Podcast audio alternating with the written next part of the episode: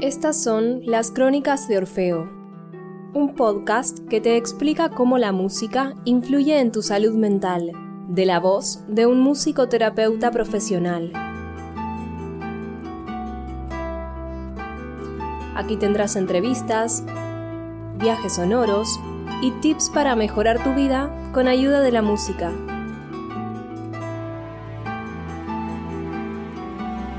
Y con ustedes su anfitrión, Aníbal Pérez. Bienvenidos y bienvenidas a las Crónicas de Orfeo. Te habla Aníbal Pérez, tu musicoterapeuta de confianza. Y este episodio sí que es un episodio especial, ya que celebramos el primer año del podcast.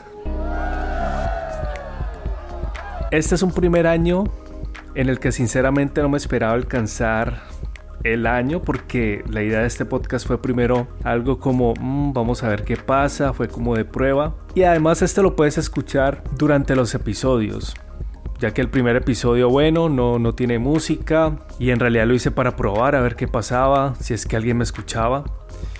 Y luego en el transcurso de los meses me di cuenta que sí, la gente me estaba escuchando. Y en el año, este año, en el primer año, he llegado aproximadamente a 20 países. También he tenido muy buena recepción. Entonces les doy infinitas gracias a todos ustedes que me escuchan y que creen que la musicoterapia es una terapia, necesita implementarse en muchos sitios y que tiene una relevancia importante y también científica. Y bueno, volviendo al tema de los episodios, el primer episodio se llamó ¿Qué es la musicoterapia? Y el día de hoy quería retomar mi visión que era difundir lo que es la musicoterapia y también para dar a conocer cómo es de verdad la musicoterapia, alejado de todos estos mitos de los que está lleno la musicoterapia cuando no es realizada por un profesional, porque la musicoterapia hay que estudiarla. Y es así que el día de hoy vas a conocer qué pasa en una sesión de musicoterapia. Tal vez te hayas hecho las siguientes preguntas. ¿Quién va a una sesión de musicoterapia? ¿Cuánto dura una sesión? ¿Con qué frecuencia se debe ir a las sesiones de musicoterapia? ¿Se escucha música durante una sesión de musicoterapia? ¿Solo se hace eso, escuchar música? Pues hoy vas a conocer todas estas respuestas y también te voy a presentar un caso real de musicoterapia para que entiendas mejor cómo es esto, qué pasa durante una sesión de musicoterapia sin tanto misterio. Entonces, vamos a la primera pregunta.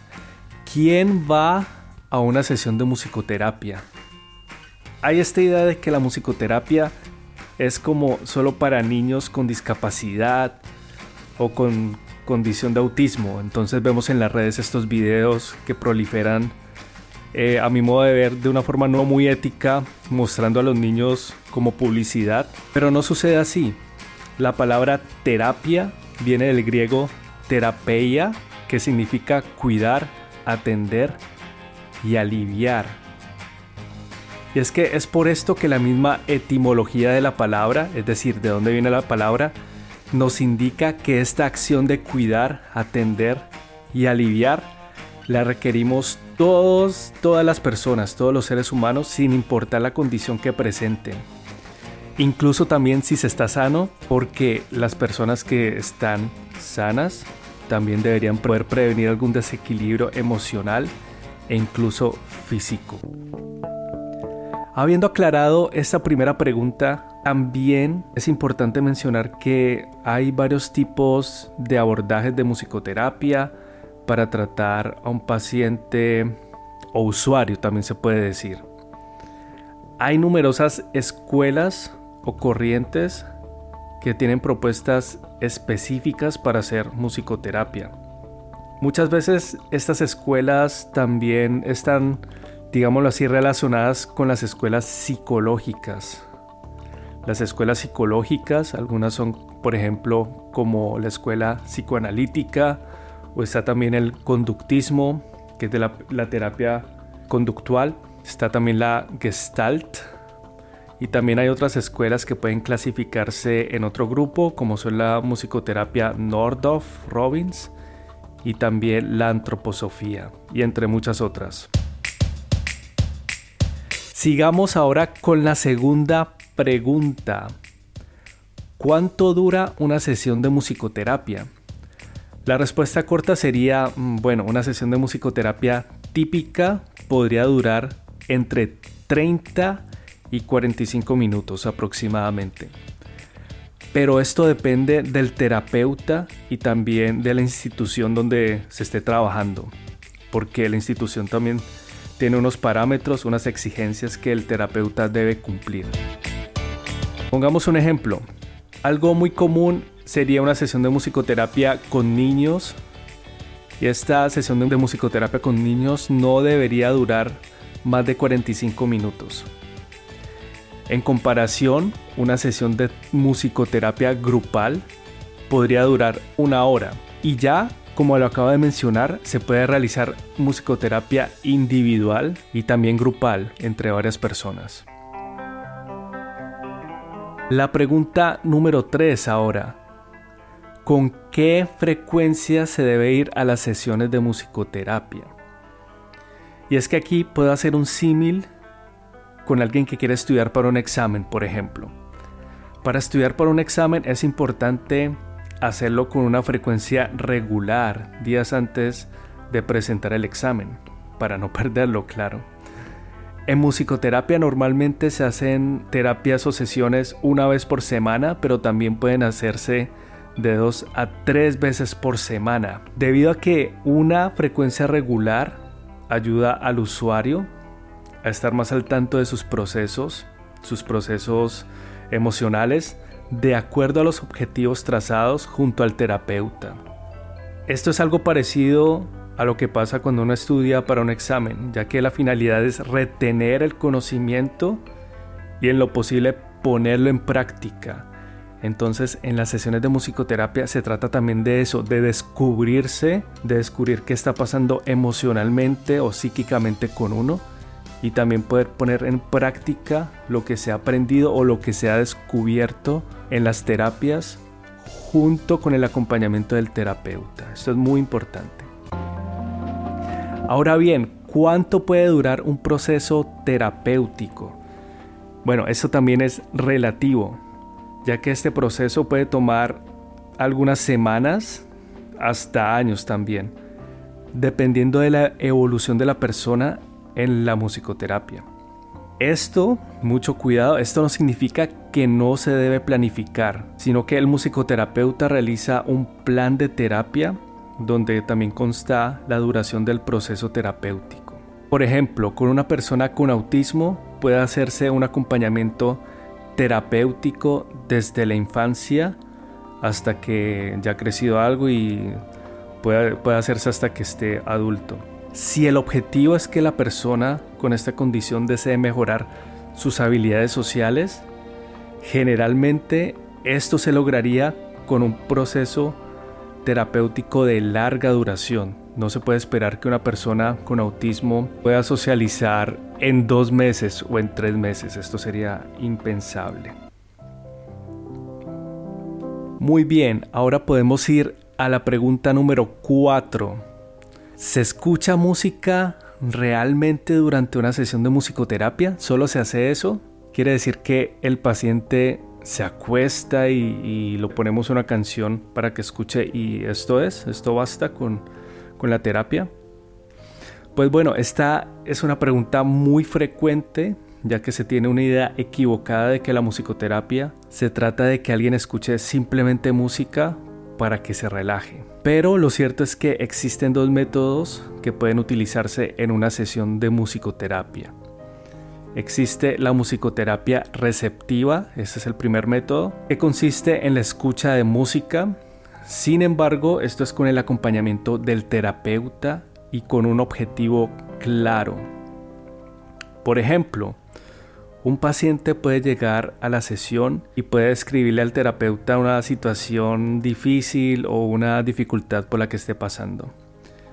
Eh, luego el terapeuta puede pedirle al paciente que imagine ese problema como si fuera un objeto o una entidad. Puede ponerle nombre o forma a este problema por el que esté pasando.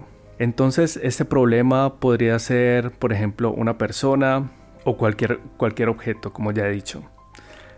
A continuación, el terapeuta pone una música especialmente seleccionada con anterioridad, la cual eh, el terapeuta ha analizado. Pero esto es con el objetivo que el paciente entre en una especie de película sonora, donde su problema es como el actor principal y actúa en este paisaje sonoro.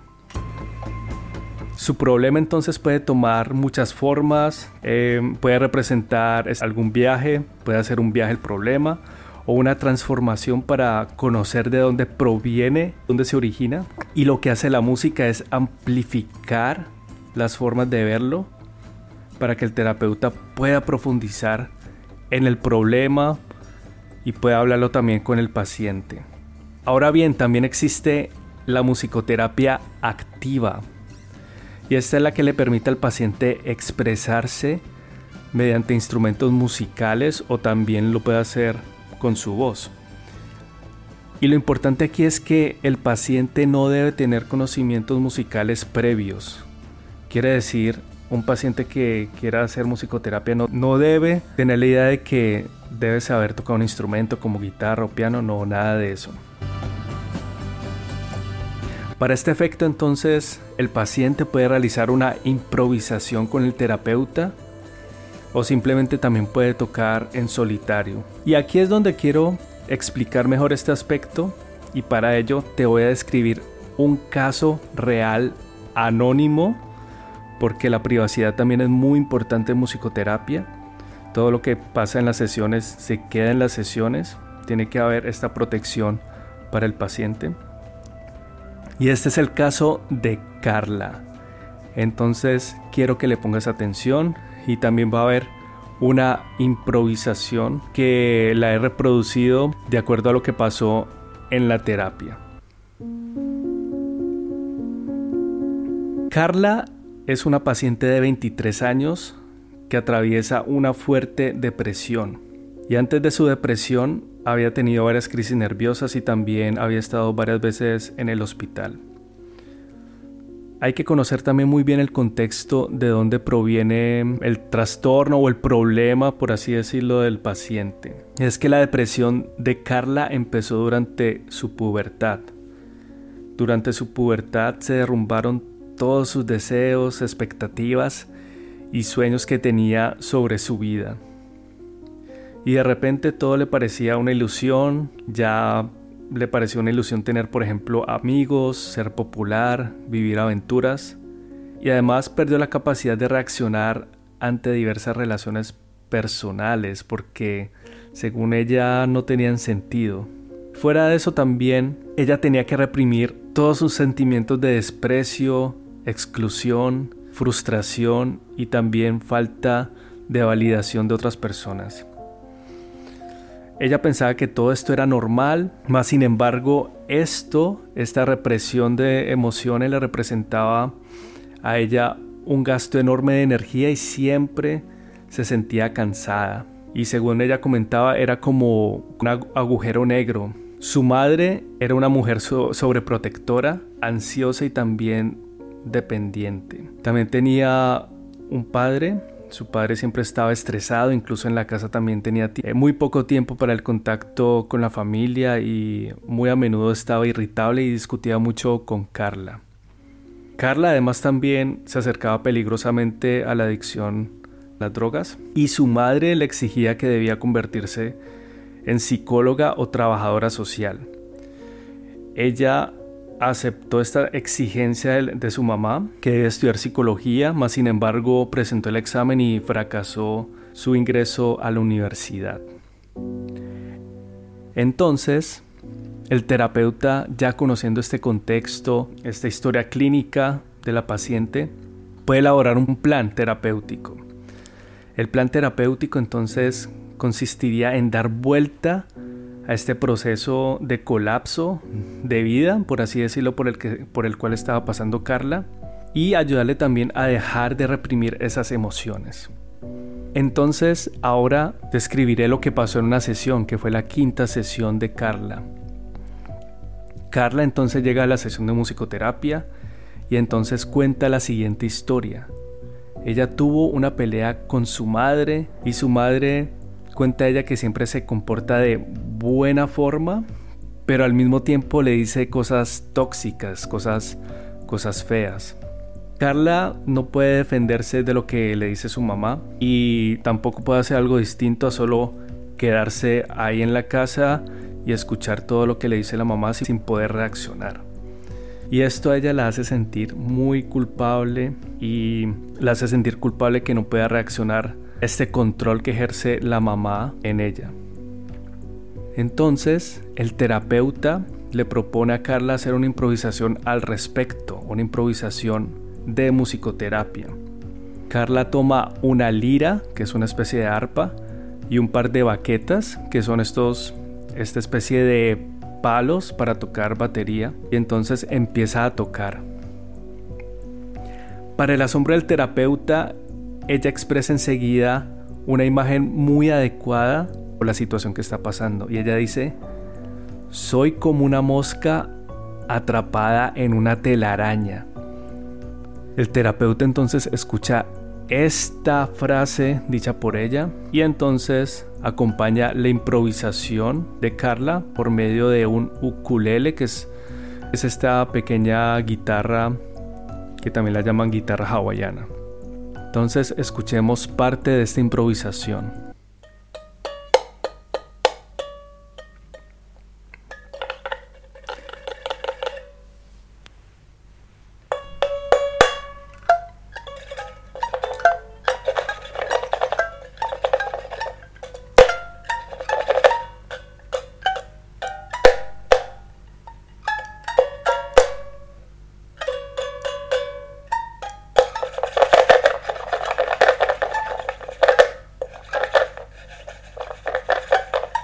Quiero salir de aquí. No me deja ser como soy, dice Carla. Lo que hace el terapeuta entonces con el ukelele es acompañarla con forma que ella intente reaccionar a esta forma envolvente y casi controladora de tocar. Entre tanto entonces Carla intenta como de alguna forma esquivar este acompañamiento del ukulele, o sea, del, del, del terapeuta, y de repente ella estalla, se para y toca con mucha fuerza un gong, que es, que es este platillo gigante. Y después de hacer esto, le pregunta al terapeuta que si fue correcto que yo hubiera hecho eso. Y esto es clave porque después de esta improvisación comienza una conversación y el terapeuta se puede dar cuenta que Carla pudo expresar de alguna forma su descontento con su mamá de forma mental y pudo reaccionar de alguna forma esto fue cuando se levantó y, cuando tocó el gong. Esta reacción no la puede hacer en el momento cuando está con su mamá, pero en la sesión de musicoterapia sí lo puede hacer y sí lo puede hacer. De una forma inconsciente tal vez, pero ahí está la tarea del terapeuta, de hacerle ver que ella tiene estos sentimientos de culpa por no reaccionar, sin embargo puede reaccionar y puede liberar estos sentimientos y esta agresión que también siente por, por su mamá, pero de otra forma de una forma controlada. Esta sesión fue muy importante, la quinta sesión.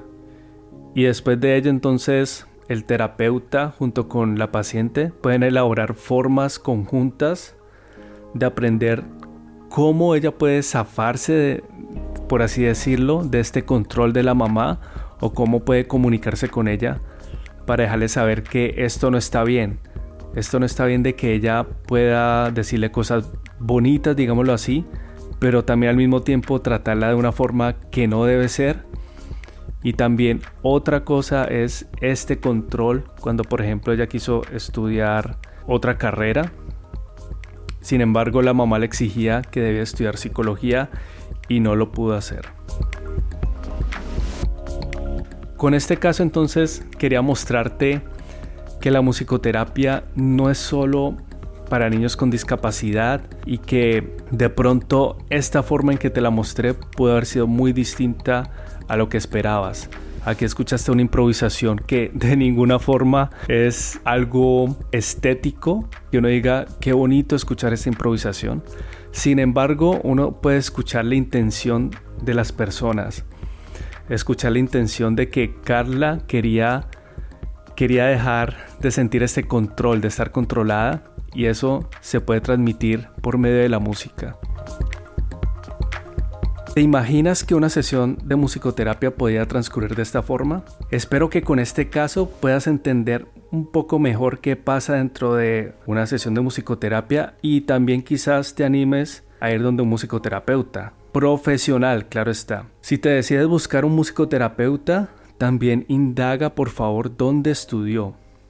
En la mayoría de países hay asociaciones de musicoterapeutas que sin duda te indicarán quién está acreditado para realizar las sesiones de musicoterapia. No dejes que tu salud mental caiga en manos equivocadas.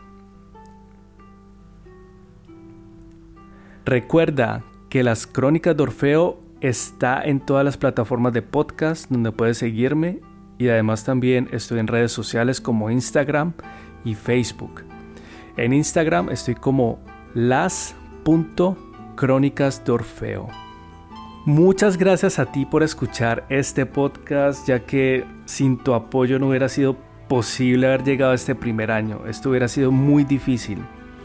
Esto que comenzó como una prueba, como ya dije desde el principio, sin tener los mejores recursos y calidad de audio, ha ido creciendo y creciendo también en seguidores y en descargas. Y espero que esto siga pasando para que yo pueda seguir difundiendo la musicoterapia y la importancia que tiene la musicoterapia como disciplina mental.